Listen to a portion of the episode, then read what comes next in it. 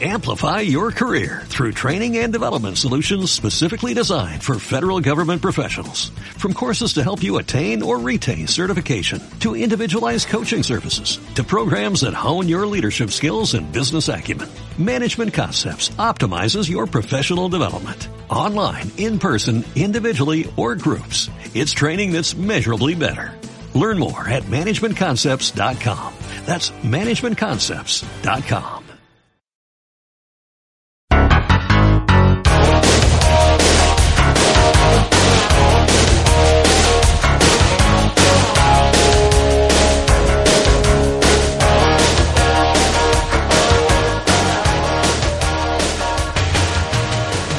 Buenos días, bienvenidos a un nuevo episodio del podcast de Nacho. En esta ocasión eh, contamos con un invitado muy especial. Es experto en asuntos financieros y también de transporte. Es eh, piloto de avión comercial y se llama eh, Romeo Asís. Buenos días, Romeo, ¿cómo estás?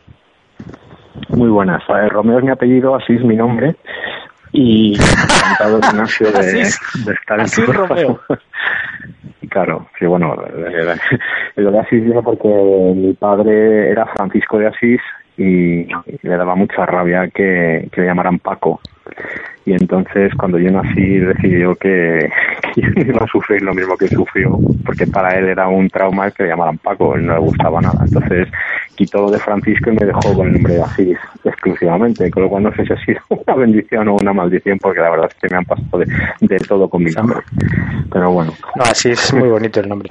Entonces, eh, vamos a hablar hoy de todo lo relativo al futuro del transporte, eh, cómo se relaciona esto con la digitalización, la globalización, el, cómo se relaciona también con las turbulencias financieras eh, que estamos experimentando ahora mismo en el planeta. Entonces, eh, cuéntanos, eh, Asís, eh, ¿cuál es tú, hombre, tú ahora pues la verdad eh, que, hombre, perdón, sí, me. No, tú ahora mismo estás, eh, eres piloto de avión allí en, en una empresa vietnamita, ¿no? Bueno, yo, yo pertenezco a una compañía que es europea, eh, con la sede en Vilnius, en Lituania, pero eh, como muchas empresas que hay ahora, pues eh, tenemos 23 aviones en, en- de flota y tenemos nuestras propias líneas, pero hacemos trabajos de subcharter para otras empresas, ¿no? Y entonces, en este caso, tenemos un contrato con una tenemos un contrato con una empresa que es camboyana, que se llama Cambodia Anchor Air, y hemos conseguido tener estructura propia. Somos una compañía ahora mismo con dos aviones aquí destinados permanentemente en, en Camboya y tenemos eh, matrícula camboyana los aviones. Hemos tenido que pasar todas las pruebas pertinentes de la aviación civil camboyana, nosotros y los aviones. Entonces, ahora mismo son aviones que son camboyanos por la matrícula y nuestra compañía, esta empresa es Small Planet Asia, que pertenece, pues es una compañía más asiática ahora mismo. Entonces, yo soy uno de los pilotos que estamos aquí destinados. En concreto, yo estoy en Siem Reap, que es la, por así decirlo, la capital antigua del reino de Camboya y no la, no la capital política que esa se encuentra en Phnom Penh y es un poco más espiritual este esta esta ciudad no más que más que política O sea, que tú ahora mismo estás en Camboya. trabajo. Sí, sí, yo ahora mismo estoy en Camboya y tengo seis horas de diferencia con, con, con España, por ejemplo, y siete con, con Reino Unido, con... En fin. Eh, ¿Y, y qué cubres? El, normalmente, ¿qué, hace- qué haces? ¿La ruta Camboya-Vietnam?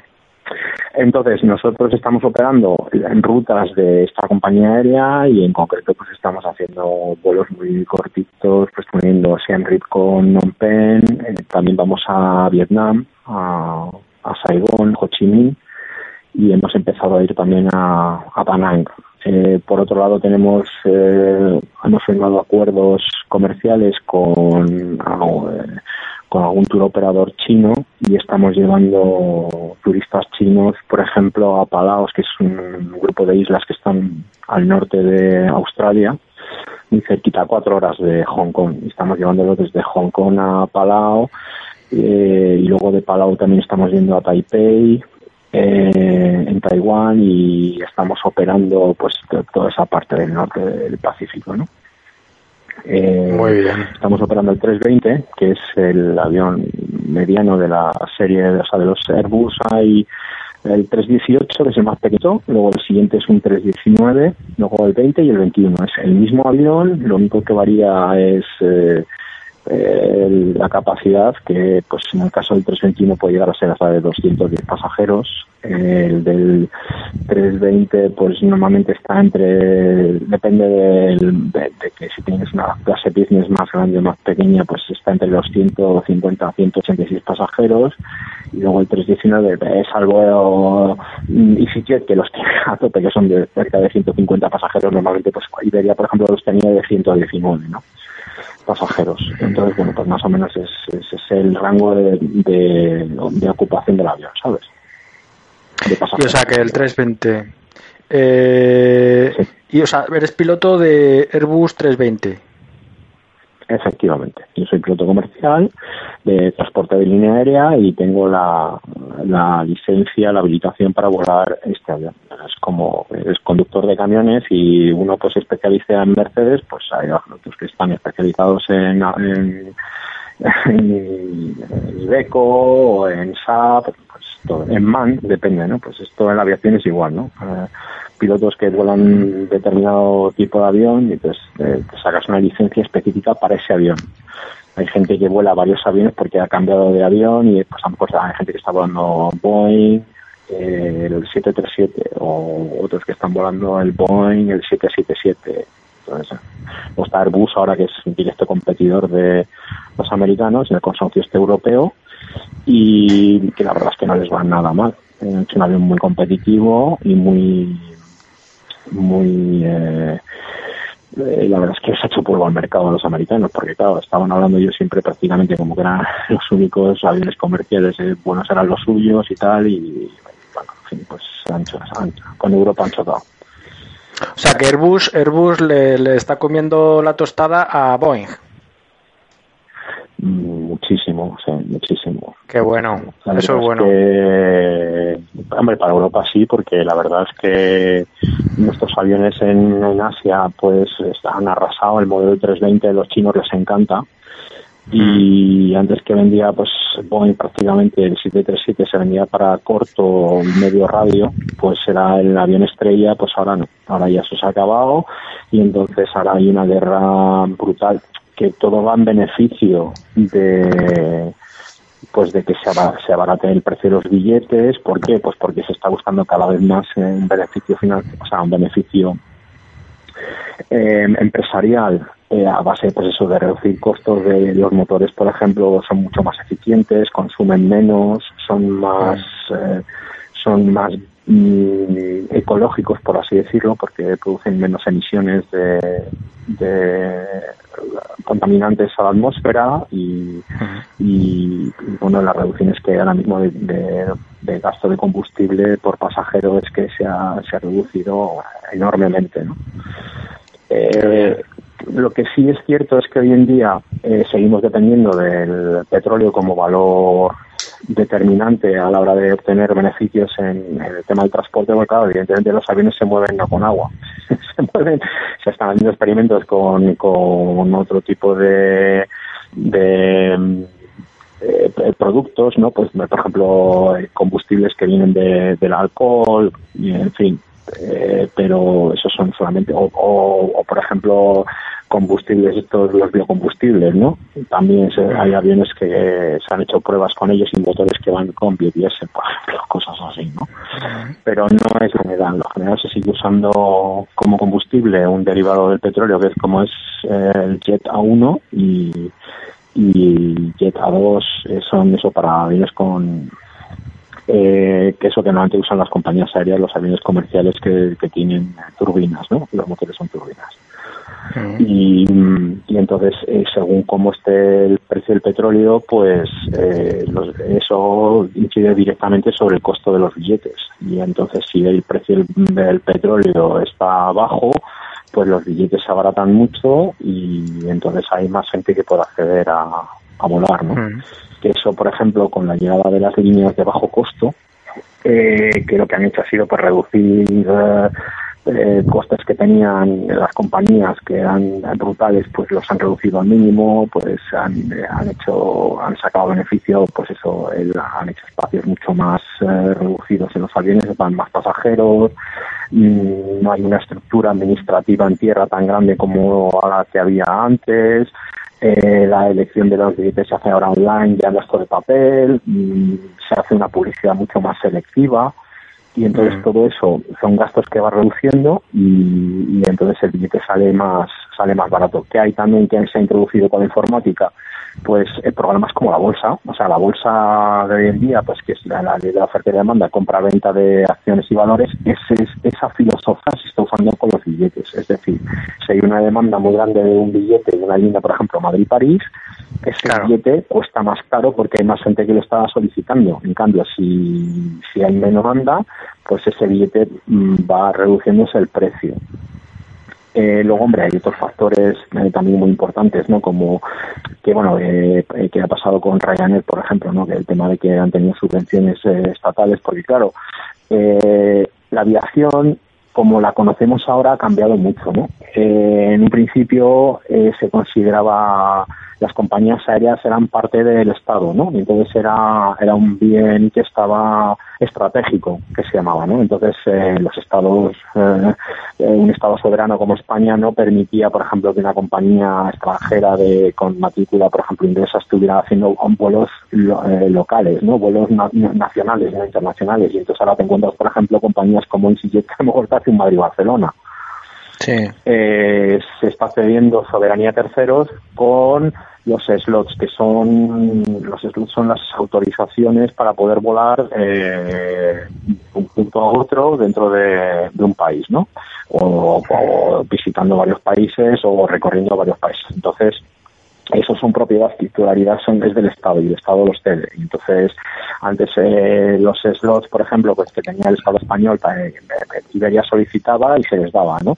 Ahora, por ejemplo, el Estado que antes era accionista mayoritario y era, por así decirlo, propietario de, la compañía aérea, eh, pues la Unión Europea eso lo ha totalmente eh, anulado y entonces ahora no se ha liberalizado y entonces ahora el Estado no puede no puede los Estados miembros no pueden influir ni pueden aportar dinero a las compañías aéreas sino que tienen que ser por ellas mismas las que tienen que obtener beneficios o pérdidas. Y es lo que está pasando que hay muchas compañías que por su mala gestión eh, pues están en quiebra y han desaparecido y han generado muchísimos problemas eh, a nivel económico, ¿no? Eh, eh, para, eh, Iberia, el mercado se está tendiendo a hacer absorciones y hacer compañías más grandes y, por ejemplo, tenemos el grupo IAG, que pues que engloba pues a compañías como Aer Lingus, Iberia, British Airways, hay algunas otras más por ahí también que se han comprado y forman están dentro de este de este grupo empresarial. Está Vueling, en su día pues, Vueling eh, absorbido a eh, a la compañía que tenía antes que, que era eh, eh, también española de low cost eh, eh, y bueno, Iberia Express, que es, que es una filial de Iberia, pero también está englobado dentro del grupo. En fin, eh, hay una serie de. Pero son todas pertenecen a la misma, a la misma matriz que es IAG, ¿no? Y curiosamente, esta empresa, que todo el mundo puede pensar que es, ah, pues IAG decían que el máximo capital era Iberia y British Airways, pues no, señor. El accionista mayoritario de IAG es Qatar Airways. Y Qatar Airways es un país que, está ubicado en el Oriente Medio. Pues esta compañía, Qatar Airways, a través de empresas, tiene eh, es el mayor accionista de la compañía. Es el que más dinero tiene ahora mismo. Y entonces hemos pasado, pues, la aviación de ser empresas que se consideraban eso estratégicas y que protegidas por el Estado, porque claro, suponía el tema de transporte nacional, ahora mismo pues nos encontramos con ella que se encuentra eh, dominado primordialmente por un capital extranjero, que no es español, ¿no? Ya no es el Estado español el que tiene eh, el poder absoluto de decisión de qué se hace y qué no se hace en, muchos temas ¿no? de, la compañía. Pero entonces, eh, una pregunta. Eh, IAG, o sea, IAG es un consorcio de, de empresas, ¿no? O sea, efectivamente. Pero, cada empresa sigue siendo independiente, ¿no? O sea, por un lado está. Efectivamente sí, pero, claro, pero pero el propio, vamos, el que tiene mayor peso ahora mismo en los consejos de administración de cada una de las empresas es IAG y entonces eh, eh IAG está determinando la gestión económica y además, eh, por así decirlo, técnica de Iberia y de British Airways y de Erlingwood. Y entonces, en la nueva dirección de Iberia ya no es gente de Iberia que solamente no, no, puede ser, tienes por ejemplo, eh, Iberia, lo que es la parte financiera, eh, la sede social está en Inglaterra. Eh, la parte técnica pues está en Madrid pero se está en IAG no y entonces pues bueno ahí ya, no es o sea ya no es un, es que Iberia era española. Ya no es así ya no es una ya no es así. sigue siendo evidentemente la, compañía de bandera española pues, porque siempre ha representado a España y bueno pues como British Airways representaba a Reino Unido. Ahora ya no. Ahora ya hay un hay un trasfondo empresarial económico financiero detrás que prima sobre el tema de que representa a España eh, lógicamente, a nivel publicitario y todo, pues eh, sigue siendo eh, pues eso, el grupo, el, grupo Iberia, pues es, es eh, sigue siendo español y representa la españolidad y tal. Pero, pero a un nivel más práctico, a un nivel más, es, es, es un consorcio y hay mucho dinero invertido ahí y se ha, se ha remontado. Además, antes era, era un poco como la filosofía que tenía Francia, ¿no? de, era, era parte de, era como el grupo, el Instituto Nacional de Industria que había en la época de los años 70, 80, ¿no? Que al comienzo de la democracia, pues eso, eh, antes de entrar en la Unión Europea, pues el, Estado tenía, era propietario, de, por ejemplo, de minas y de una serie de industrias que eran muy estratégicas, que eran de importancia, que afectaban incluso al tema de, nacional del tema de la defensa y de la integridad de que no, tú no el Estado no cedía eh, eso a una empresa privada o, a, países terceros sabes era exclusivamente de España podían participar otros países comprando acciones pero al final la gestión y la decisión era de, España no era de, de terceros no y o de segundos, eh, en fin, eh, de otra gente. Y entonces ahora todo eso ha cambiado. Ahora la globalización estamos dentro, hemos cedido parte de nuestra constitución,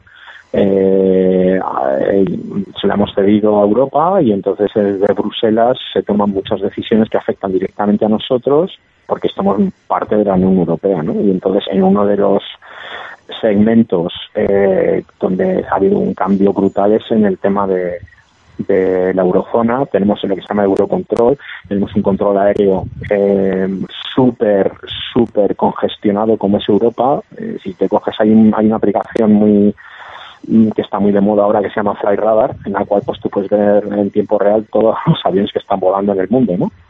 Y entonces cuando tú te conectas y ves el tráfico aéreo, te dices, madre del amor hermoso, la cantidad de gente que está volando ahora mismo, ¿no? es que son mm. miles de aviones ahora. Entonces, tú ves una europea y es que está totalmente colapsada. Es que es permanentemente aviones volando, aterrizando, volando, aterrizando. Entonces, se ha generado una serie de, pues eso, de aerovías eh, para organizar todo el tráfico aéreo y entonces mm. toda esa gestión de las aerovías europeas es la Eurocontrol, que la sede está eh, pues eso, en la zona de Bélgica, en Bruselas y tal. Y bueno, entonces eh, eh, todos los planes de vuelo eh, y todo el tráfico organizado eh, comercial pasa a través de Eurocontrol y todo está centralizado allí y hay con la informática que es una maravilla, pues mm, todo eso se ha, adelantado muchísimo y entonces ahora está todo computerizado y está todo automatizado y bueno, y entonces se gestiona todo desde, desde Europa, ¿no? El tráfico aéreo incluso de España, ¿no? Y las normativa, la normativa que regula todo el tema eh, de leyes y tema del tema aeronáutico pues está dentro de lo que es la agencia europea de la aviación en España se llama AESA y en Europa lo llaman EASA y entonces es el máximo la máxima el máximo órgano de gestión de todo el reglamento aeronáutico europeo ¿no? y son los que dictaminan hasta a nivel pues eso la OAFI que es eh, más a nivel internacional que está mm, es, es, una, es un órgano perteneciente a la ONU y entonces los países que están fuera de Europa se rigen por la OACI y nosotros nos regimos en cambio por, por, por EASA ¿no? o AESA, como se quiera llamar, depende si es en inglés o en español. Hmm. Em, eh, entonces, eh, se podría decir ahora mismo que gran parte de la industria aeronáutica lo controla, porque vamos a ver, IAG eh, lo controla el reino de Qatar. No, bueno, no es que controle, pero el accionista mayoritario eh, ahora mismo eh, es eh, la que la, el accionista mayoritario de IAG es Qatar Airways. ¿Por qué? Porque ellos están, ellos están ahora mismo su negocio bueno, Qatar es un poco más diferente, por ejemplo, a Arabia Saudí, por ejemplo. ¿no? Porque Qatar su negocio el, negocio principal de Qatar no es el petróleo, es el gas natural. Ellos son los primeros productores de gas natural del mundo y entonces, pues, eh, donde tienen todo su, su riqueza es, es eh, vendiendo gas natural. El segundo es el petróleo, pero ¿qué pasa? Que es que el petróleo con el, con el método este del fracking, que ha sido una revolución y ha sido un boom extraordinario a nivel mundial, ¿por qué? Pues porque ahora Estados Unidos eh, con las nuevas tecnologías que hay, pues en sitios donde antes a lo mejor eh, había petróleo, pero pero económicamente no interesaba la extracción porque costaba más el extraerlo que, y para comercializarlo, pues ahora ya no. Ahora ya con las nuevas tecnologías que hay se puede obtener petróleo prácticamente. si no te da mejor petróleo en el, en eh, muy diluido en tu en un terreno que tengas tú, pues a lo mejor te interesaba eh, coger y, extraerlo. Entonces, ¿qué pasa? Pues que es uno de los miles de factores que han hecho que el, que el, petróleo se, se baje, ¿no? Y entonces, claro, ahora el, barril de petróleo está en unos índices muy bajos y entonces eso hace que el precio del combustible sea más asequible y entonces pues eso las compañías aéreas obtienen un, tienen un margen de beneficio mayor ¿Qué ha supuesto eso? Pues que además eso unido a que las empresas aeronáuticas como Airbus o Boeing están haciendo aviones que son técnicamente una maravilla, eh, se están aplicando todos los avances tecnológicos y en informática y entonces son aviones mucho más grandes, consumen muchísimo menos y el margen de beneficio por pasajero y vuelo aumenta. Y entonces es ahora mismo es un boom bestial la gente pues está viendo como transporte eh, principal el avión y entonces eh, las compañías aéreas están empezando a salir de la crisis, se están uniendo además, entonces el mercado se está estabilizando y entonces hay, hay, hay negocio para todos, por así decirlo, ¿no? Y entonces hay mucho más beneficio y esto implica pues que hay mucha más gente volando, hay una demanda mucho más grande de aviones nuevos, se están construyendo más y hay pedidos cada día que le está llegando Airbus y eso, claro, incide directamente en que hay más necesidad de pilotos, se están abriendo líneas nuevas, hay más oferta en el mercado de billetes de avión y entonces pues todo eso lo sumas y hay pues eso, la gente está viajando más. Hmm. Eh, directamente en España, ¿qué está pasando? Hubo que además, bueno, eso ha sido un tema que todavía está eh, subjudice en algunos casos, el tema de escándalos políticos, ¿por qué? Porque se han construido mm, en España en muchísimos sitios aeropuertos hmm. brutales. Y yo, por ejemplo, conozco directamente, he estado allí en el de Huesca, por ejemplo, y es que la pena vas allí, tienen las terminales como si fuera barajas, y los carritos de, del pasaje los tienen envueltos todavía en plástico sin, sin, sin, desempaquetar, porque es que no tiene operativa. Hay una escuela ahí de vuelo, eh, tiene un uso militar, que de vez en cuando hago un avión militar aterriza allí, y yo en concreto pues estaba allí volando, estaba haciendo un curso de drones, por ejemplo, ¿no? y, entonces es un aeropuerto que tiene una, una pista excepcional, es un sitio bastante complicado entre comillas pues porque es una zona muy montañosa pero bueno el aeropuerto está eso pero qué pasa que no hay mercado para eso y, Huesca pues ahora mismo podría tener una existe en España una red de aeropuertos que se podrían usar pero es que ahora mismo no hay mercado ¿por qué? pues porque ha entrado ahí una guerra directa con el tren de alta velocidad y entonces ahí ahora mismo por ejemplo el puente Madrid-Barcelona, que era lo más de lo más de lo más, con el tren,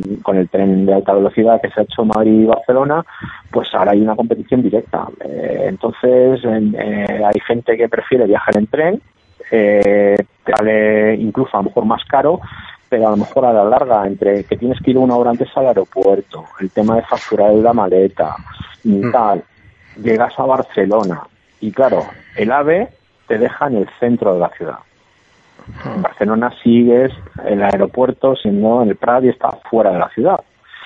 Con lo cual, pues ahí hay una guerra directa, ¿no? De que hay ciertos mm, ciertos destinos que a lo mejor te compensan no ir en avión y te compensa más ir en tren.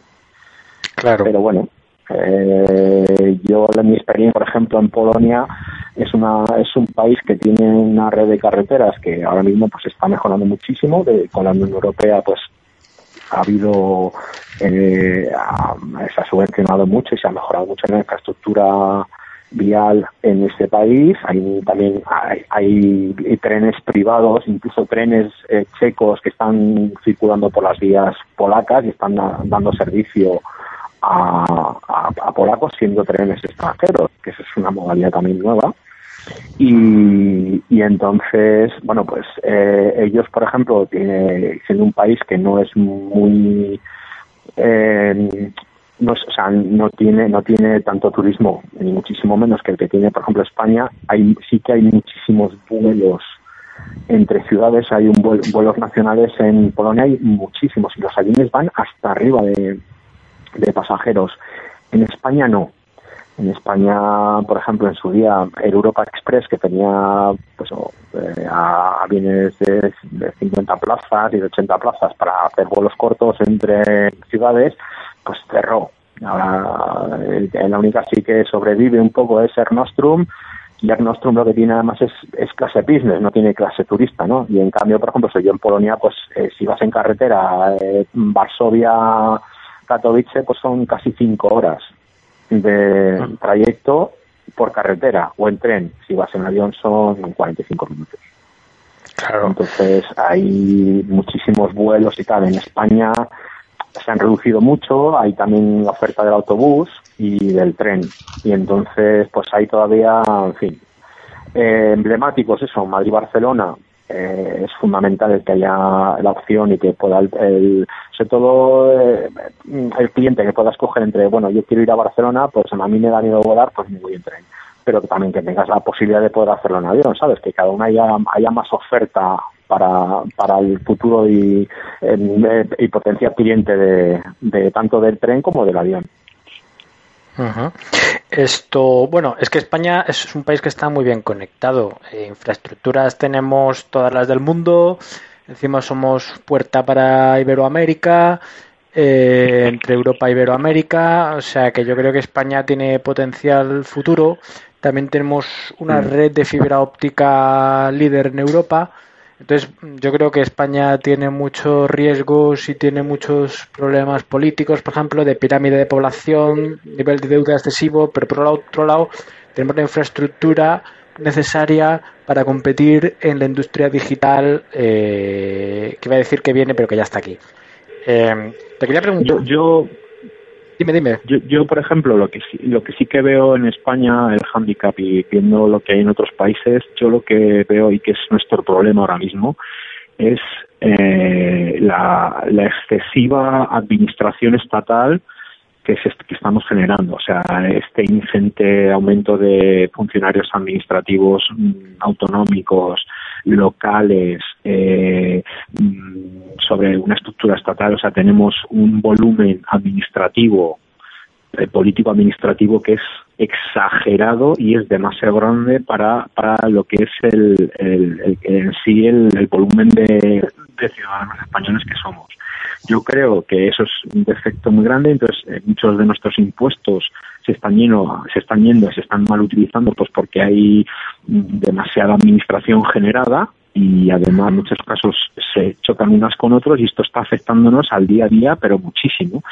Y yo creo que si se hubiera hecho de una manera un poco más racional. Yo, yo soy, en ese sentido, me siento, me considero más liberal, entonces yo considero que el Estado cuanto menos toque eh, las cosas, mejor. Y yo el tema de que haya tanta administración a mí no me gusta. Yo estoy más por el libre mercado y que se racionalice y que sea, mm, o sea, estamos siendo por ejemplo, muy meticulosos a la hora de, reducir eh, costes, por ejemplo, en energía, y entonces estamos buscando pues energías más limpias, eh, sistemas que consuman menos energía, y en cambio, en un tema tan directamente como nos afecta, como es el tema de la administración, pues nos encontramos con estaciones locales que tienen pues 4.000 asesores, eh, hay muchísimas, eh, eh, decir, ministerios, ah, por ejemplo, hay carteras ah, autonómicas que están dupladas, o sea, que hacen exactamente el mismo trabajo que está haciendo un ministerio a nivel nacional. Y tienes a un, a un plantel de, funcionarios que están cobrando muchísimo dinero y que son sinceramente sobran, que podían perfectamente, se podía haber prescindido de ello y, entonces eh, eh, yo creo que el Estado y la Administración es un lastre ahora mismo para que España siga avanzando y sigamos siendo un país punto en Europa. Y yo creo que por ahí es donde tendrían que haber hoy en día, o sea, lo mismo pues eso, que están haciéndose mejoras en, en telecomunicaciones, en medicina, tal es, un, es una asignatura pendiente en España, es el tema de la administración pública y hoy más que nunca en el gobierno y a nivel político lo que estamos viendo es de funcionarios políticos, son funcionarios que se han, se han, eh, se han criado pues a la sombra de la administración, lo que nosotros siempre nos hemos reído durante muchísimos años de la famosa Grande francesa, que siempre se ponía Francia como el, mayor monstruo a nivel funcionarial, porque es que hay hasta un conductor de autobús es funcionario del Estado, pues ahora resulta que nosotros somos peor que ellos. Y tenemos un tenemos tenemos una estructura administrativa pública que es un horror y además es que es incontrolable y el gasto que, que tenemos ahí va a llegar un momento en que nos va a ver vivos y entonces ahí ah. sí que vamos a tener un problema. Entonces todo lo que nos estamos ahorrando en, en otros en, en, otras cuestiones sociales pues, y, técnicas lo estamos perdiendo en ese agujero sin fondo que son que son los políticos, ¿no? que, que es una pena. Está claro. Pues eso Tú cuando vas a buscar trabajo en una empresa tienes que pasar 18.050 exámenes eh, y ya no solamente de, conocimiento, sino de exámenes psicológicos, exámenes médicos para acceder a un puesto de trabajo y esta gente mm, no tenemos ni idea, que, bueno, sí que tenemos idea porque los estamos viendo día a día, la, la, falta de profesionalidad y la carencia de, de, un nivel medio alto en nuestros políticos. Entonces, mm, cualquiera puede ser político, lamentablemente, y gente que ahora se está viendo hoy en día todos los días, pues que, es, que son una nulidad y están ahí mandando y están rigiendo y manejando muchísimas miles de, miles de millones de euros diariamente, ¿no? Entonces, pues bueno, mm, eso habrá que cambiarlo. Si no lo cambiamos, nos vamos a encontrar con un serio problema medio largo plazo que ya lo veremos. O sea que, mm, Está claro. Está claro. Eh, hay que optimizar. Yo estoy de acuerdo contigo. Hay que dejar que el sector privado se desarrolle sin tantos impuestos. Eh, y, vamos a ver. Eh, porque una pregunta. te quería preguntar en el aspecto geopolítico. ¿Qatar y Arabia Saudita se llevan bien o hay problemas? Porque había escuchado algo de que, no estoy seguro, ¿eh? pero de que querían expulsar a Qatar porque era un país que patrocinaba el terrorismo. Pero no, Vamos a ver, el, problema, claro, el problema, el problema, yo, yo he estado trabajando en Arabia Saudí unos meses, eh, el año pasado, y bueno, Aquí, ¿qué pasa? Pues que existe hoy en día la globalización, existe un avance tecnológico eh, brutal, eh, las sociedades avanzan de una manera vertiginosa y cosas que había hace unos años impensables, pues hoy las tenemos eh, día a día. ¿no? Yo todavía me acuerdo de alguna estar viendo un telediario en los años 80 y cuando se estaban haciendo estudios muy serios de la tecnología 4G en, Japón, pues en una de estas ferias pues enseñaron el tema de la televisión. Entonces yo me acuerdo el comentario del periodista en concreto contando, narrando la historia eh, para el telediario, decía, bueno, esto del 4G, bueno, yo que no, o sea, que no, no, le veo un futuro y yo creo que, que, es una excentricidad, pues porque esto no va a tener futuro, porque es que es muy caro, no sé qué, no sé cuánto. Y ahora resulta que, fíjate, es que se está hablando ya del 5G o de alta definición, ¿no? De, una televisión de alta definición. Entonces, ¿qué pasa? Pues eso, claro, que las cosas avanzan de una manera súper loca. ¿Qué ocurre? Que Oriente Medio es una sociedad medieval tiene una historia y entonces hay una serie de conflictos que, que, no son de ahora, que son muy, muy, muy antiguos entre los chiíes, los sunís y entonces eso les afecta diariamente en su comportamiento.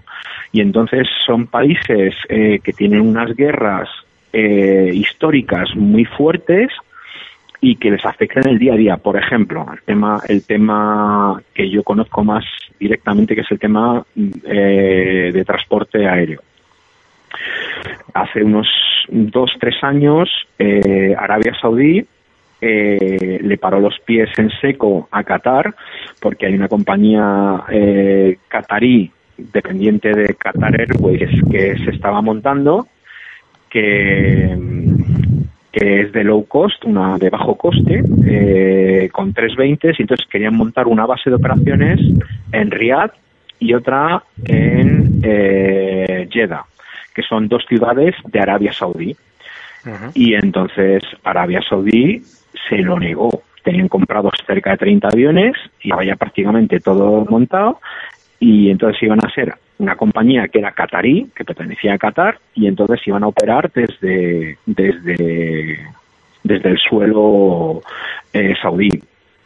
Y la compañía eh, se llama Almha, y era un nombre así árabe y tal, y bueno, pues tenían, tenían de otros, o sea, tenían todo montado, eh, los colores de la compañía, los aviones estaban ya envueltos, y yo asistí a un par de, de, de roadshows que hicieron en Madrid, en el Hotel Palace, eh, presentando la compañía y tal y cual, y vino incluso el, director de recursos humanos y estuvo hablando de la operativa y tal y cual.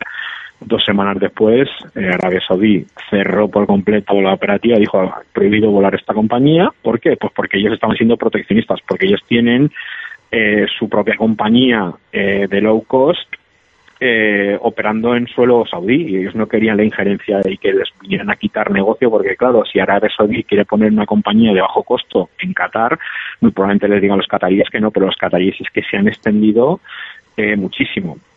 ¿Qué, qué, mm, ¿Qué ocurre con Arabia Saudí? Porque está siendo respetada, entre comillas, Arabia Saudí por un motivo religioso nada más. Y es que la Meca se encuentra en su territorio. Si la Meca no estuviera en su territorio, Arabia Saudí estaba absorbida, demolida y triturada por los países de alrededor, por Yemen, por Qatar, entre ellos, ¿no? Y Qatar es un, es un es un califato muy muy pequeñito y tiene un poder económico fuerte. Lo que pasa bueno que Arabia Saudí sigue siendo pues el baluarte religioso de la zona y pero eso no quita que tengan sus propias estos no dejan de ser además es que hay muchísimas tribus esto fue se unieron todos por un tema de petróleo y un tema político pero en el en el en, el fondo subyace toda esta peleas tribales entre tribus y entonces son ah. peleas de hace miles de años y están influenciando actualmente en temas de decisiones muy muy eh, muy modernas, como es el montar una empresa y tener una, una, operativa desde, ¿cómo es esto, no? El, Qatar intentar montar una compañía aérea en, en, en Arabia Saudí y Arabia Saudí cortarle literalmente porque no, no, ellos son los que tienen ahí, ellos, este es mi territorio y yo pongo aquí y tú no vas a entrar aquí a volar en mi zona eh, con tus aviones. Eso es, un proteccionismo brutal, ¿no? Y entonces, así, por, esto forma la Unión de Emiratos Árabes, pero no deja de ser cada uno un Estado totalmente diferente e independiente y están unidos por el petróleo nada más y por un concepto musulmán eh, eh, que tienen, pero el resto pues no se llevan nada bien. De hecho, pues eh, cuando tú vives en, en esa zona te das cuenta de las diferencias étnicas y diferencias sociales que tiene cada país, ¿no? Hay, países que son entre comillas más eh, más permisivos con algún determinado de cosas pero pero en cambio con otros no no por ejemplo Arabia Saudí el alcohol está totalmente prohibido, el cerdo también, en cambio cruzas la frontera, te vas a, a Bahrein, por ejemplo, y ahí sí que puedes beber alcohol, eh, puedes consumir, o sea, no, el hecho de que no seas musulmán, eh, mm, si, eres, si no eres musulmán, pues a ti se te permite el que puedas beber como en, en, Europa, ¿no? Entonces el, el, tema religioso no prima tanto. Pero todo eso es un aspecto, para mí, yo como persona que he estado allí, es, simplemente publicitario, porque en el fondo sigue siendo una sociedad mm, muy poco evolucionada y no está no está no, sigue, sigue estancada en, conceptos y en actitudes sociales muy muy primitivas. Y eso es un freno para ellos porque evidentemente mm, choca de lleno con, con, la mentalidad occidental ¿no? y entonces eh, tienen muchos problemas eso que están haciendo ellos pues todo el dinero que tienen lo están invirtiendo en intentar eh, musulmanizar el resto del mundo sabes como, como guerra santa, ¿no? Pero desde, un punto de vista. Entonces, eso es una cosa que tenemos que tener nosotros el resto muy en cuenta y no dejarnos comer terreno en ese sentido, ¿no? Y al contrario, pues eh, seguir exportando como hasta ahora la libertad, la democracia y el libre pensar, la igualdad, eh, la fraternidad, ¿no? que son lo que nos ha hecho como sociedad avanzar, ¿no? Y eso mm. para mí es muy importante. O sea, que seguimos siendo el centro del mundo, ¿no? Bueno, lo que pasa es que ellos tienen mucha pasta de tema de petróleo, yo creo, porque... Sí, bueno, pero ya no tanto. O sea, fíjate, mira por ejemplo lo que está pasando con Venezuela. Eh, Venezuela es un país quebrado absolutamente y, y es siendo uno de los mayores productores de petróleo del mundo, es un país que está totalmente, está destruido, como a nivel económico me refiero y a nivel social, pues cómo anda el pobre país. Y, entonces, eh, Saudí, eh, por primera vez en muchísimos años, se están encontrando con problemas. Eh, se está diciendo la antigua, eh, se, les está planteando a la población saudí pagar el hecho de que van a tener que empezar a trabajar. Ah, ser un saudí pues y tener un sueldo pues ellos tenían unos sueldos que no te puedes ni imaginar porque eran saudíes entonces yo soy saudí y entonces como soy saudí pues tengo acceso a un sueldo por parte del Estado, tengo gratis eh, la sanidad y muchísimas, tenían, tenían, muchísimas privilegios. Pues ya el Estado ya no puede aguantar todo eso, porque ya el petróleo no es el chollo que era en los 70, que, lo que era, pues eso, que iban regalando.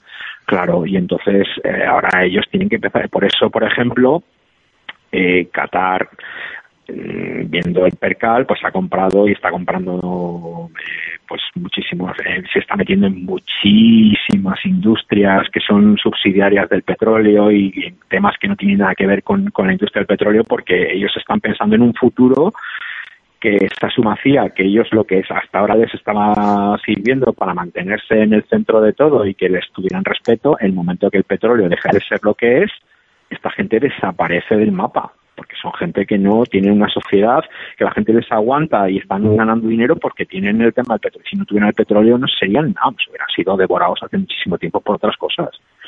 Ya. Está claro. y, pues bueno.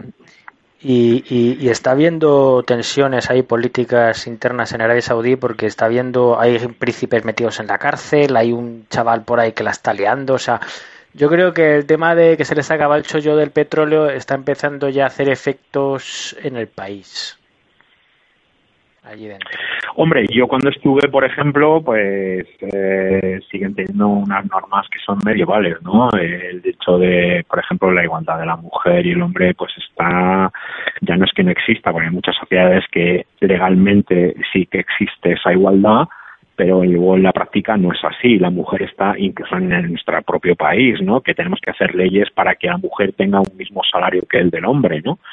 Eh, es que está fuera de lugar porque es que tendría que ser así no hacía que no habría que haber hecho una ley que diga que es que la mujer tiene que tener y que se esté planteando ahora mismo el tema de sancionar a las empresas que no paguen exactamente lo mismo a un hombre que a una mujer eso es nosotros pues imagínate en una sociedad como esta gente en la que en la que la mujer si es eh, descubierta eh, conduciendo va a la cárcel por conducir un vehículo o sea, que es, que es increíble, ¿no? O la vida, o sea, o el hecho de que un hombre se pueda divorciar de una mujer pueda ser repudiada, pero en cambio una mujer no puede repudiar a un hombre. Y como se descubra un adulterio y del adulterio allí es un hombre que acusa a una mujer de adúltera, ya por el hecho de que sea un hombre que acuse ya es culpable, pues la lapidan y, pierde la vida. O sea, es que son cosas que, que dices, madre mía, a la altura a la que estamos de la historia de la humanidad que sigamos así.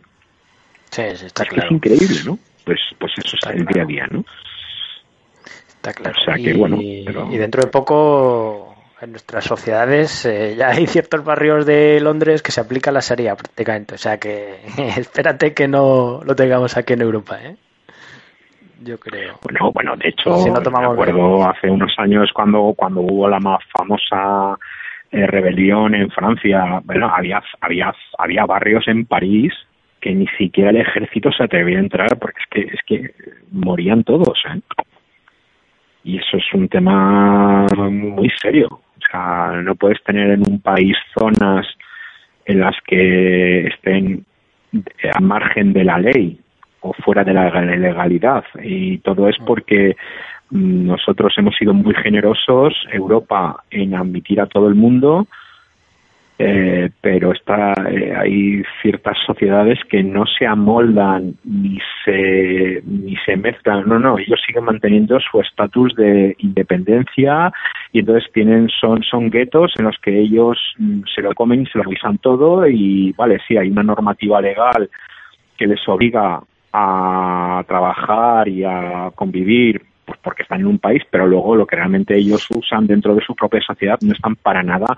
Incluso los niños, cuando van al colegio, no hay una integración social. Al contrario, ellos quieren seguir manteniendo su propia ideología y su propia identidad de pueblo, de, pero de lo que estaban, eh, pues eso, en, un país eh, qué sé, pues, por ejemplo, Siria, ¿no? Pues vienen tal, no, no, ellos siguen siendo sirios y, y, están en Francia y no se amoldan a la manera de vivir francesa, no, no, no, ellos siguen manteniendo pues su modus vivendi, aunque su, aunque haya eh, normas y actitudes sociales que estén penados porque son ilegales en, el, en, Francia, ellos lo siguen manteniendo porque es lo que ellos están acostumbrados a hacer en su país. En cambio, nosotros, cuando vamos a sus países, yo cuando estuve en Arabia Saudí, me tenía que comportar y tenía que actuar según las normas que había en el país. Y eso implicaba claro. muchísimos cambios, ¿no? Eh, entonces, nosotros sí que respetamos su, su sociedad, pero ellos en cambio la nuestra no. Y no solamente no la respetan, sino que encima además intentan imponer su manera de pensar de una manera violenta. Sí, sí. Eso es lo que no se puede sí, permitir, ¿no? No, eso está, está más claro que el agua, eso, eso es lo que es. Sí, sí. Eh, y entonces eso estamos en un momento hoy en día, jamás hemos tenido acceso a tanta información como hay ahora mismo, eh, o sea, eh, la globalización como tal es impresionante porque nunca hemos tenido un momento que fuera el, eh, tan cerca de, o sea, global, ¿no? Es decir, antes para viajar de Madrid a Barcelona, en la Edad Media pues tardaba tres semanas. Es que hoy te plantas en, en horas en el otro lado del mundo. Entonces, eso permite, te da acceso a cualquier cosa. Luego ya no hablemos a nivel de información, que tú desde tu teléfono tienes acceso a información que antes era para los muy privilegiados. ¿Cuántas familias en los años 80, 70, cuando eh, tenían una, una, enciclopedia en su casa? La enciclopedia era consulta para estudiar y tal. Hoy en día un chaval tiene acceso a banco de datos que es que, vamos, antes eran impensables y eso era pues eso, una cosa de ciencia ficción, ¿no? Y es cuando más información tenemos, justo cuando más incultura existe en el mundo, porque es terrible la falta de conocimiento que tienen las nuevas generaciones. Cada vez los niños saben menos y, cada vez los niños salen más inmaduros. Es que yo me quedo sorprendido, sinceramente, de compañeros míos que sí saben mucho, pues a lo mejor de algunas cosas, pero luego de otras no tienen ni idea y les falta, pues eso, les falta un hervor. Una pregunta. Eh, bueno, hablando del tema este, eh, yo me han contado un belga, el eh, compañero mío de trabajo, que en, Bruselas, o sea, está en lo que es el gobierno de Europa, el Parlamento Europeo, tal, lo que sea, que es, vamos, el cogollo de Europa, y dos calles más allá, pero que son dos calles, ¿eh? la zona no-go area esta de Molenbeek, que no entra ni la policía, que eso ahí vete tú a saber lo que tienen ahí metido, y que eso está a dos calles de, del Parlamento Europeo.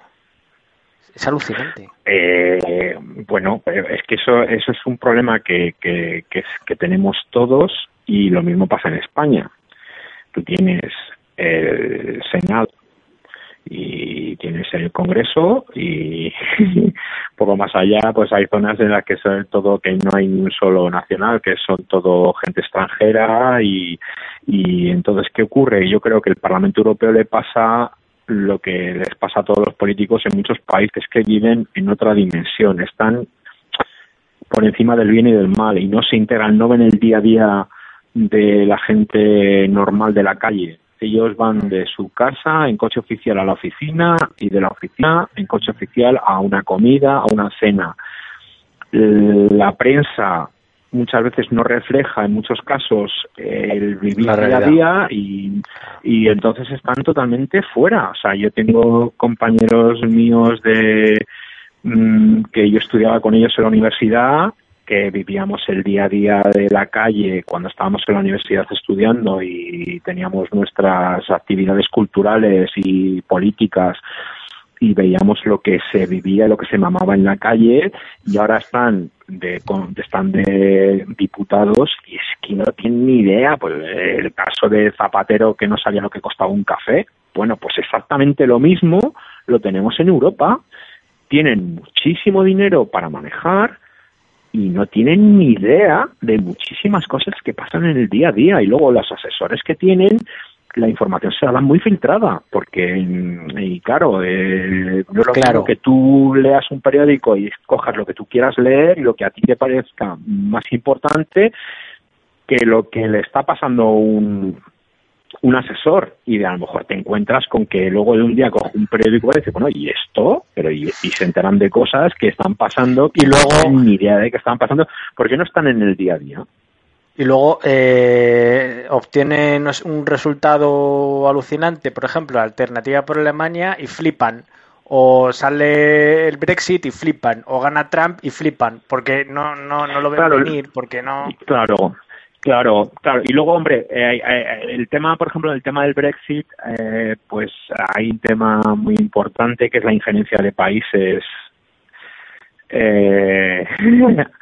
terceros, a, como es el tema de Rusia, y hay un escándalo que, bueno, que se debería investigar más a fondo hasta qué punto la injerencia rusa eh, ha tenido influencia en, la votación, cosa que es gravísima. Mm, y entonces, mm, pues claro, es que las nuevas tecnologías mm, tienen muchas ventajas, pero también tienen muchas desventajas. Y entonces, evidentemente, si cuentas con un ejército de hackers, y es lo que muchas veces ya se está leyendo, que la que lo que eso, que el ejército de hackers hoy en día, pues, eh, mm, al servicio de intentar influir en, en, otros países es directo, vamos, y es que está a la orden del día. Y entonces, pues por ahí también, eh, claro, son mercados nuevos que se están abriendo y son nuevos frentes de, de defensa y de seguridad que, que, que está hemos cedido, pues, por ejemplo, el, el transporte aéreo, eh, ahí tienes, te encuentras eso, eh, compañías extranjeras de, de, otros países que están operando en nuestro, en, nuestro territorio eh, con toda la legalidad del mundo y haciendo vuelos nacionales. Y, hemos cedido parte de nuestra soberanía. En este caso la Unión Europea, pues eso claro, no implica de que haya países que intenten inferir directamente en nosotros. Y entonces ahora hay muchísimas decisiones que antes eran exclusivamente de nuestro gobierno y que afectaban a nuestro país, ahora se están tomando en Bruselas. En Bruselas están eh, todas las políticas agrarias, política económica, prima del tema del euro por encima de la política, o sea, y hay una política supranacional, ¿no? Que es lo que, entonces eso, eh, y al momento que, que nuestra propia constitución hemos cedido parte de la soberanía para que Europa tenga base legal y que nos afecte a nosotros, pues eh, eso también se ha condicionado en, estos aspectos, ¿no? De defensa y de, en fin, pues todo eso. Hmm. Eh, te quería preguntar, eh, tema de espionaje industrial, porque yo escuché rumores de que, por ejemplo, con todos los escándalos que ha habido de Wikileaks, de William Assange, yo no sé si incluso el gobierno americano estaba espiando a, Airbus para robarle patentes en la competición entre Airbus y Boeing. Yo no sé si tú tienes alguna información a este respecto. No, no, hombre, información, pues lo que sale publicado, evidentemente, vamos a ver, sigue habiendo una industria que, es muy delicada y que siempre tiene que estar bajo el control directo de los gobiernos, pues porque eso influye directamente, como eh, eh, por ejemplo la industria armamentística, hay muchísima tecnología que se puede usar para la paz, pero también hay otra tecnología que se usa para la guerra y eso influye directamente en, los países y entonces hay, hay, existe una industria que está muy protegida que puede afectar a la soberanía nacional, ¿no? Y entonces, pues eso, las, las, famosas empresas que se dedican a, fabricar armas, eh, y no solamente armas, por ejemplo, es verdad, efectivamente, que ahí la tecnología aeronáutica eh, los americanos, por ejemplo, tienen aviones eh, que están que se los están usando para para su defensa y para su ejército, pues eso que son aviones que no se les detecta por el radar, están usando eh, nuevas tecnologías de materiales para construirlos, y todo ese tipo de cosas están súper protegidas. Los chinos, por ejemplo, vamos a ver, ¿qué, qué, pasaba en los años 80 en, en el mundo? Los americanos fabricaban una televisión. Llegaban los japoneses y esa misma televisión lo que hacían era la mejoraban y la hacían más pequeña. Era una tecnología industrial de vanguardia y lo copiaban o la conseguían de una manera alegal y luego pues, en esto pasa igual, los chinos muchísimas piezas de, por ejemplo, de iPhone se fabrican en China, Airbus tiene en, muchísimos componentes del avión se fabrican en China y en otros países. Entonces, claro, eh, toda esa información, vamos a ver, esas piezas no dejan de o sea, no es que sea un espionaje industrial, es que, claro, Airbus va buscando abaratar costes de fabricación y entonces la que mejor oferta le haga, pues esas empresas, al controlar piezas que se están fabricando para, para Airbus que las hagan para otros aviones o incluso locales, pues es que eso es inevitable. pues sí, evidentemente, claro que existe y lo va a existir siempre. El tema es, no sé yo hasta qué punto puede controlar todo eso, es que es muy difícil, yo creo sinceramente, ¿no? Y se, se en planes pues, de los chinos que están fabricando un avión que es muy similar a Airbus y que van a dejar de los pedidos que hay en China, bueno, el avión Airbus es que está en todos lados, o sea, es que es increíble, se ha vendido como, como rostilla, vamos. Y, claro, es mucho dinero. Y, una pregunta, eh, ¿cuál es la región del mundo con más tráfico aéreo? ¿Europa? Es que, eh, vamos a ver, eh, ahora mismo sí, Europa, o sea, Eurocontrol es la zona más, más congestionada a nivel, a nivel aéreo. Es a tal extremo que la separación entre aviones y entre aerovías hace unos años era de 2.000 pies, luego se ha pasado a 1.000 pies, ahora estamos ya a los 500. Es decir, la diferencia entre un avión y te puede pasar por encima o por debajo son de 500 pies. Porque, claro, eh, todo ese tráfico, cada día hay más aviones volando y es que mm, aunque parezca que es que el cielo es es finito, o sea, tenemos un espacio aéreo que es que no que tiene su limitación. Entonces, claro, cuanto más cosas pones arriba es lo mismo que el tráfico en tierra. Es que eso es exactamente igual, ¿no? Tú, ¿qué, ¿qué, número de coches había hace 20 años en Madrid? O en cualquier ciudad grande, pues sea X, ahora está multiplicado por tres, ahora cada familia tiene como mínimo tres coches. Claro, por las mañanas hay ciertas horas del día que es que es, que es, que es un...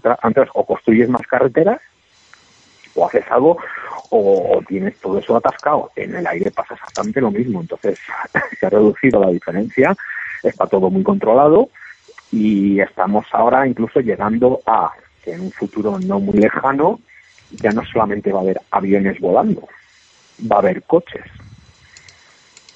Y entonces ¿Qué pasa, por ejemplo, con el tema de los drones? Es un tema que, bueno, que ya teníamos que ver otro día aparte, pues eh, ahora mismo está muy controlado, pero no para de haber todos los días noticias de que un dron se ha metido en espacio aéreo controlado en un aeropuerto o cosas así, porque es que eso ya es una locura, o sea, eh, los aviones están, tú ya digo, el programa este de la aplicación FlyRadar, lo ves, ¿no? Cada avión es un punto, está todo totalmente computarizado y está totalmente controlado, se sabe dónde va, dónde viene, todo. Pero cada un dron, soy Pepe Gómez, hay, ¿qué población hay en España? imagínate que cada tío tuviera un dron, o tuviera, por ejemplo, un coche que volase, pues todo eso va, se van a tener que poner unas altitudes, que los vehículos no puedan superar cierta altura, todo ese tipo de cosas. Y todo eso va super, con la tecnología que hay hoy en día se puede hacer, ¿no? Claro. Pero, claro, eso va a suponer muchísimo trabajo. Entonces eso va a ser un paso ahora, yo creo que, que más, más de avance, ¿no? A, lo que, a lo nuevo que va a haber. Al final, lo mismo instalan en los aviones comerciales una especie de metralleta automática y cuando detecta un dron le mete cuatro tiros para derribarla y que no se, se meta en un motor. Bueno, eso también puede ser peligroso, si, le cae, si le cae la cabeza a alguien... No, pero por ejemplo, eh, lo que sistemas que se están estudiando hoy en día con el sistema GPS, nosotros tenemos nosotros tenemos eh, sistemas anticolisión en el avión que están computerizados y de la señal. Entonces el, el, sistema te avisa cuando pueda haber un riesgo de colisión con otra con otra aeronave, ¿no? Y tienes eh, eso tienes avisos no solamente visuales porque te salta una luz roja, ámbar, sino que además tienes órdenes de subir o bajar mm, en, tu trayectoria, ¿sabes? Pues esto va a ser igual. Eh, es como, por ejemplo, con los móviles, pues eso, lo que puede haber a lo mejor en las zonas de aeropuerto o en determinadas zonas va a haber eh, algún sistema que afecte directamente al dron para que no para que no pueda, o sea, que pierda control, es lo que me quiero decir, pero no, no sé, eso ahora mismo yo creo que son las cosas que a lo mejor se están estudiando y lo mismo que, por ejemplo, que técnicamente los aviones pueden volar solos, ya se están haciendo coches que van a poder circular solos, o sea, de hecho, pues hay ya que si no se hace es por un tema de seguro, es un, es un tema más eh, legal y económico que, técnico, porque técnicamente puedes, puede haber coches perfectamente que no necesitan el conductor, porque ya técnicamente son capaces de, de, circular de manera autónoma. No se está haciendo por un tema de eso de seguro, había algún accidente, ha sido muy nombrado y tal, y siempre pues hasta el problema de que la máquina esté por encima de... Es que son conceptos muy filosóficos, ¿no? Ya, pero lo que es técnicamente se hacer, vamos, a más que superado, más que superado. Sí, estamos mandando misiones al espacio millones de, kilómetros de distancia y están controlando a, control remoto. Te quiero contar un coche que estás en, el circulando, pues que vamos, está más que superado. Más que superado. Sí. Y, una pregunta, eh, por ejemplo, para controlar todo este tráfico aéreo que hay en Europa, has comentado antes que estaba Eurocontrol y tal, eh, controladores aéreos, pero todo esto, eh, eh todo este control lo, lo hace un humano, eh, como en las películas, o esto ya está computerizado, que es una máquina que, no, No. No, no, vamos a ver, esto está en los controladores aéreos, eso es parte fundamental, lo que pasa es que están subdivididos en zonas de trabajo, pero todo eso, vamos a ver, eh, las computadoras son herramientas que le permiten al controlador dirigir el tráfico. Eh, es como un centro de control cuando tú ves, por ejemplo, el tráfico ferroviario. Pues hay un centro de control central, tienes ahí una, una panorámica de todo el tráfico que hay, además con símbolos, con tal. Pero al final el que está con el ordenador te va a avisar de aquí puede haber un conflicto, aquí puede haber un peligro. Y luego ya es una decisión de un humano de decir, tú vas por aquí y tú vas por ahí, que técnicamente podría ser totalmente automatizado, ¿eh? Y hay muchas decisiones a nivel bajo que, que son decisiones que pueda tomar un, una máquina, pero el control directo del tráfico lo hace siempre un humano. Entonces todas las comunicaciones y todo el tráfico se hace a través de un controlador aéreo. Eso sí. ¿Y es, fácil es fácil pilotar un Airbus A320? O sea, o es o es difícil. Es, eh, Vamos a ver. Me imagino. esto siempre lo Vamos a ver, tú le puedes dejar a un niño de 5 años y habrá muchísimos chavales, bueno, y no tan chavales, que... Con simuladores, ¿no? Que simuladores que lo manejan de una manera increíble, mejor que cualquier profesional. Nosotros nos pagan, y eso dice, eh, me decía un profesor en sea, nosotros los pilotos nos pagan para solucionar problemas, es decir, volar el avión no tienen ni magia ni misterio. Es un tema de práctica y es un tema de técnica y ya está. Dice, donde se ve la pericia es cuando hay un problema. Pues eh, tienes un problema técnico y entonces hay que manejar el avión. Entonces ahí es cuando realmente nosotros nos ganamos eso. ¿no? Cuando existe una avería, cuando existe tal, entonces es cuando pues ya está, cuando el avión va todo funcionando perfectamente no hay ningún problema y está pues eso, la tecnología ha avanzado tanto que bueno pues que, el vuelo pues prácticamente ni te enteras donde entra el piloto su conocimiento su pericia es cuando pues hay un problema técnico y entonces cuando entramos ahí nosotros y entonces cuando ahí se ve ya cuando te está ganando el suelo de verdad ¿no? es actuar con seguridad y hacer un vuelo pues eso que la gente aterrice y que todo el mundo aterrice sano y salvo ¿no? Hmm. Y me imagino que para ser un piloto de avión eh, tienes que estar concentrado en lo que estás haciendo, prestar atención al detalle, qué tal, cual. Eh, ¿Qué trucos eh, utilizas para estar concentrado en lo que estás haciendo? Mentales, por ejemplo. No, no, o sea, más que trucos, vamos a ver, hay una serie de, hay una serie de automatismos que se hace diariamente, que son procesos que tú haces automáticamente sin necesidad de pensar. Otra cosa es que efectivamente necesitas un nivel de concentración muy alto porque hay unas conversaciones por radio, hay otros tráficos, hay luego los equipos. Por eso, a nivel legal, pues tienes que tener unos unos tiempos mínimos de descanso que eso está en conjunción con, con la medicina, son eh, se establecen turnos de, legales, pues eso que tú no puedes has realizado más de 12 horas de trabajo, luego necesitas tener una serie de X horas de descanso. Entonces viene dado por informes médicos que en su día se hicieron y que se siguen haciendo y pues, eh, para que tengas eso, pues un, nivel de, de mm, respuesta pues sea el adecuado al trabajo que estás haciendo. Luego están reconocimientos médicos que son anuales y que y luego pues reconocimientos psicotécnicos que se hacen cada vez que haces un reconocimiento médico, ¿no?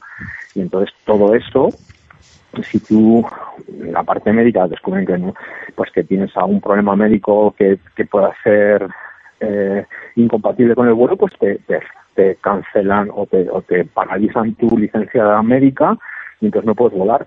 Hasta que no se solucione ese problema, se hace un estudio más en profundidad del problema médico que tienes y si tienes solución, pues nada, pues tú te pones al tratamiento médico, te vuelves a pasar una revisión y entonces los médicos dicen, no, no, ya está bien, ya seguir volando, pues bueno, Si no, pues tienes que dejar de volar.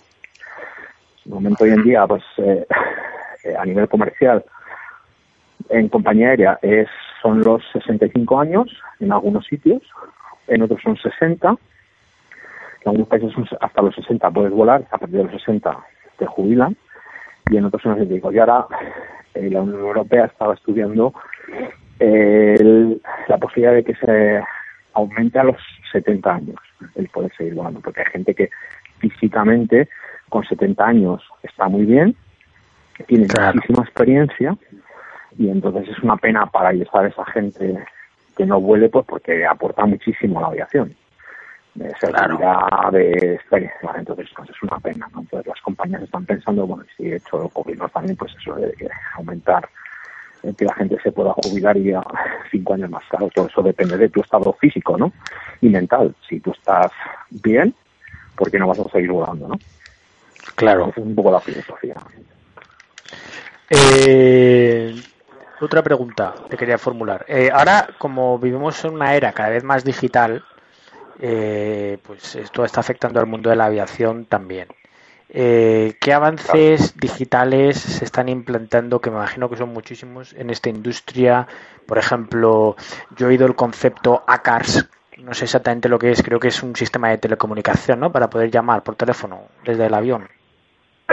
Bueno, no solamente de comunicación por teléfono, sino es un sistema de comunicación vía satélite, pero no es eh, no es lo más eh, revolucionario tecnológico. Yo, por ejemplo, para mí lo que sí supone, y para mí yo he pensado que sí que realmente ha sido una revolución y va a ser una revolución eh, a nivel aeronáutico, eh, es el sistema de navegación. Eh, los sistemas de navegación antiguos eran a base de eh, antenas con emisores y receptores. En tierra y entonces eso se emitía una señal, había un receptor transmisor en el avión, esa señal se recibía, había un equipo que determinaba la, la, de dónde provenía la señal y entonces eso es lo que hemos estado utilizando para hacer las rutas y, y de un sitio a otro. Hoy en día con las nuevas tecnologías y con los sistemas GPS ya no necesitamos nada de eso. O sea, todas estas antenas que hay en tierra y tal, pero eh, perfectamente hoy en día podían desaparecer de un plumazo y con los equipos que hay de navegación GPS en los aviones, pues ya no lo, se generan puntos eh, en, cartografía digital que tiene la memoria del avión y pues eh, con eso es con lo que se puede funcionar bastante. O sea, y entonces eso sí que ha sido un avance. El tema de ACARS pues es como pues, hemos pasado de onda corta a onda media a frecuencia modulada. O sea, eso no deja de ser, que evidentemente es una pasada. Eh, en fin, lo que la gente no sabe, por ejemplo, es que muchos de los accidentes lamentables que han ocurrido eh, mm, eh, pues, de hace ya unos cuantos años, el conocimiento de ellos los tenía antes la, la propia fábrica antes que la propia compañía. ¿Por qué digo esto? Eh, Airbus, que es lo que yo conozco, tiene una serie de parámetros que constantemente el avión está analizando y entonces cuando algún parámetro se sale fuera de los márgenes que tienen de, de normalidad, salta una señal. Y si es un tema lo suficientemente serio, ese parámetro que está fallando en ese avión en concreto, o sea, en ese motor, por ejemplo, o en un sistema en concreto, lo manda vía señal por ACAS a Toulouse. Entonces Toulouse está recibiendo que ese avión en concreto está teniendo, por ejemplo, pues una sobrepresión del aceite. Uh -huh. Eso no lo sabe la compañía aérea, lo saben los pilotos que están igual. Lo sabe el fabricante. Y lo está sabiendo y lo sabe. O sea, lo sabe el fabricante y el ¿Qué piloto. ha pasado? Claro. Entonces, es, eh, hay, eso es una parte. Luego tienes, por ejemplo, pues los planes de vuelo, meteorología, toda esa información. Hoy en día en muchas compañías vale, vale dinero porque es un es, lo tienes que contratar. No todas las compañías lo tienen, la nuestra no la tiene. Pues el hecho de poder eh, recibir los planes de vuelo vía ACARS, entonces los tiene directamente el avión sin necesidad tú de meter ningún tipo de información de nada, todo automatizado. La meteorología igual. De cada aeropuerto, cuando te vas aproximando a un sitio para aterrizar, tú recoges la información meteorológica del, del aeropuerto para saber si está lloviendo, si hace sol, qué viento hay, qué temperatura. Pues todo eso, ahora con el sistema ACARS, lo recibes directamente en el avión. Está metido en la máquina, no necesitas escucharlo por radio ni poner una frecuencia todo eso es gracias a la tecnología y al avance pues eso de la digitalización y todo eso. O sea que... Eh, por eso, por ejemplo, accidentes, por ejemplo, como el de Malaysian Airlines, cuando dicen, no, es que el avión desapareció en este punto. o en esta zona. Sí, pero es que resulta que los motores seguían enviando información, aun habiendo desaparecido el radar, y no sé, eh, de cómo estaban y cuál era, cuál era su situación. Pues a qué presión había de aceite, cuál era el, el, consumo de combustible por, por hora, todo ese tipo de cosas. Y eso es información que el piloto no puede controlar porque es una cosa que es, un sistema que está automatizado y que está es propio del avión, ¿sabes? Entonces, por eso se saben, eh, en las cajas negras también todo eso viene reflejado, ¿no? Por eso es muy importante sacar la caja negra porque te viene todo, todo lo que pasa, ¿no? El vuelo, pues si, si ha hecho un viaje a la izquierda, a qué velocidad iba haciendo el taxi el avión para aproximarse a la, a la pista de despegue, cuál ha sido, todo eso, todo eso está grabado. entonces, claro, y en la caja negra puedes saber exactamente qué es lo que ha pasado, reconstruir la accidente. Y, y, y, y, entonces, eh, pero los aviones no están constantemente conectados al GPS, ¿no? Entonces. Sí, sí, sí, sí, o sea, es un sistema que está. Lo que sí que, por ejemplo, que hay, evidentemente, antiguamente, además es que era muy divertido, por ejemplo, las conversaciones en cabina o las conversaciones de radio se grababan en cinta magnética. Y esa cinta magnética después del vuelo se borraba automáticamente. Y, pues era como cuando grabábamos con pues las películas de vídeo que grabábamos con el sistema VHS, cuando no había digitalización, pues eh, se usaba físicamente eh, cinta magnética. Entonces, como tuvieras, por ejemplo, esa cinta que tenías ahí grabada con una conversación o lo que fuera, le sometías a un campo magnético muy grande, esa cinta se borraba y tú perdías toda la información. Mm. Exceso de calor, muchísimas cosas. Ahora eso ya no. Entonces ahora, por ejemplo, lo que se hace es 30 minutos, los últimos 30 minutos del vuelo, cuando mm. apagan los motores, esos quedan registrados en la cinta de, de, de la caja negra, ¿no? Y entonces las conversaciones en cabina se pueden coger, tú vas con un USB y con tu con tu programa y pues puedes descargar toda esa conversación que ha habido entre los pilotos en la cabina, porque hay micrófonos, eh, que se ha hablado por radio, todo, todo eso queda registrado. Y eso es parte de la diaria, pues eso, de la operativa de una compañía, ¿no? Aparte de, pues eso, de que se ha habido, pues, mm, cualquier problema técnico, pues se sabe, pues el avión ha sufrido pues un aterrizaje un poco brusco y entonces queda reflejado, pues ha sido de tantos Gs. Ha habido una sobretensión de uno de los generadores eléctricos que, que se ha aumentado en, en 10 hercios. Todo ese tipo de pequeños detalles, el mecánico, después de cada vuelo, hace un chequeo y ve cómo está y si ha habido alguna anomalía y por qué ha sido, si ha sido tal, ¿sabes? Está todo muy controlado. Y todo eso es gracias a la tecnología, claro. No, es que yo lo pregunto porque porque el, el, vuelo este, por ejemplo, de Malaysian Airlines, que no saben dónde se ha ido, si hubiera estado conectado todo el rato al GPS, hubieran podido ver, ¿no? A dónde se ha estrellado. No, pero eh, mm, em, vamos a ver.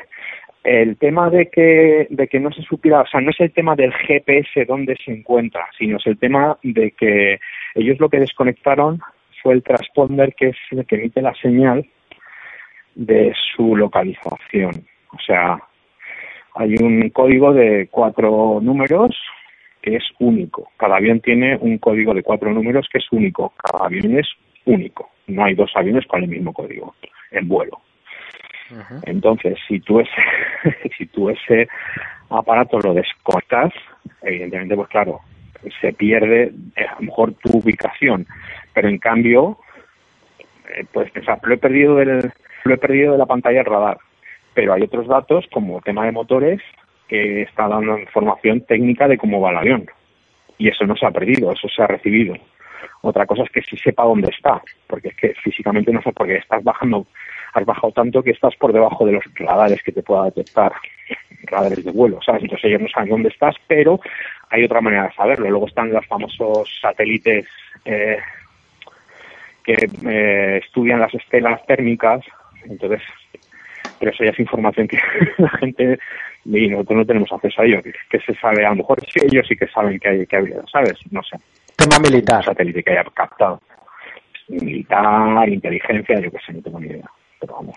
Esto, esto, o sea que el piloto del Malaysian Airlines proactivamente tuvo que apagar el transponder. Pues eso tiene pinta de que a lo Eh, sí. mejor algo raro, o sea, que, que estaba implicado el piloto, de que seguramente eh, o, o quiso robar el avión o quiso estrellarlo en el océano, o vete a saber. ¿No? Yo no lo sé. Si él lo desconectó o, o sufrió. O Bueno, o sufrió una. Un, a lo mejor el transponder se estropeó y entonces se apagó. No, no lo apagó él, sino que se apagó. No lo sé. Claro, es que eso. mm, No tener. claro, yo no puedo emitir un juicio. mm, Dice, pues ha sido por esto. Porque, claro, Pero- no sé lo que ha pasado. no, no han encontrado la caja negra, ¿no? De ese avión. No, no, sí. No han encontrado caja negra, que no sé si, no estoy muy seguro si llegaron a encontrar incluso alguna pieza o un trozo del avión, no lo sé. Creo que restos se encontraron, pero bueno. Sí, pero bueno, la verdad es que Muy bien. una tan amplia. Muy bien, pues eh, eh, de momento no tenemos tiempo para mucho más en este programa, pero ha sido muy interesante y yo creo que, que vamos a Sí. grabar más porque tenemos que analizar más a fondo eh, el futuro del transporte, el tema de drones también y muchas otras cosas. Mm. Entonces, eh, Sí, sí, encantado. eh, eh, bueno, de momento lo dejamos aquí. Eh, Asís, Vale. muchísimas gracias por tu colaboración y, y nada, Gracias a ti por invitarme, Ignacio. La verdad es que a mí, vamos, me, me da muchísima alegría tu proyecto. Eh, Además, creo que, bueno, pues que eres una persona muy generosa porque eso de ofrecer a- al resto de la gente pues estos, estos temas eh, di- divulgativos, no solamente, bueno, en mi caso, aviación, pero tienes temas de economía que yo te sigo y muchísimos temas de tecnología que, es- que es una maravilla, ¿no? Y, pues eso la verdad es que dice mucho de ti. Sí, muchísimas gracias. Eh, ya te digo que, que tus aportes son muy valiosos y nada, vamos a, si tú, lo, si tú quieres, vamos a grabar más. Sí, sí, claro, yo encantado ya que por eso somos amigos, ¿no? claro, claro, por supuesto. Que- Pues nada, eh, o sea te dejo que- que ya allí en, en, en, en, en- ¿dónde, estás? ¿Dónde estás ahora mismo? ¿En qué país? Est- Estoy en Siem Reap, en Cambodia. Ahora mismo aquí Cam- son las ocho... Espérate que no tengo las gafas puestas, me las voy a poner. Que lo mismo tienes que ir a son comer las tú unos ocho menos noodles. 5. 8 menos Sí, 5 ahora de la tarde. Voy a quedar, voy a quedar, a, voy a, quedar a, a cenar, sí, ahora vamos a cenar. Muy bien. Y, y a descansar. Así que Muy nada, bien. ha sido un placer hablar contigo. Un placer, un placer, Asís, y, y estamos en contacto. Hasta siempre. Muy bien. Venga, un abrazo. Un abrazo. Chao.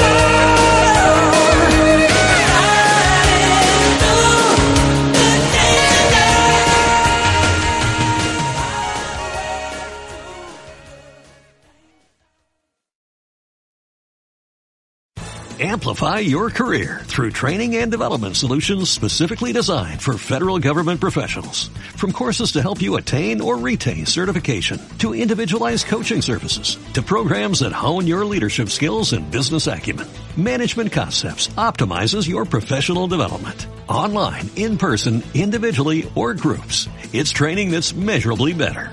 Learn more at managementconcepts.com. That's managementconcepts.com.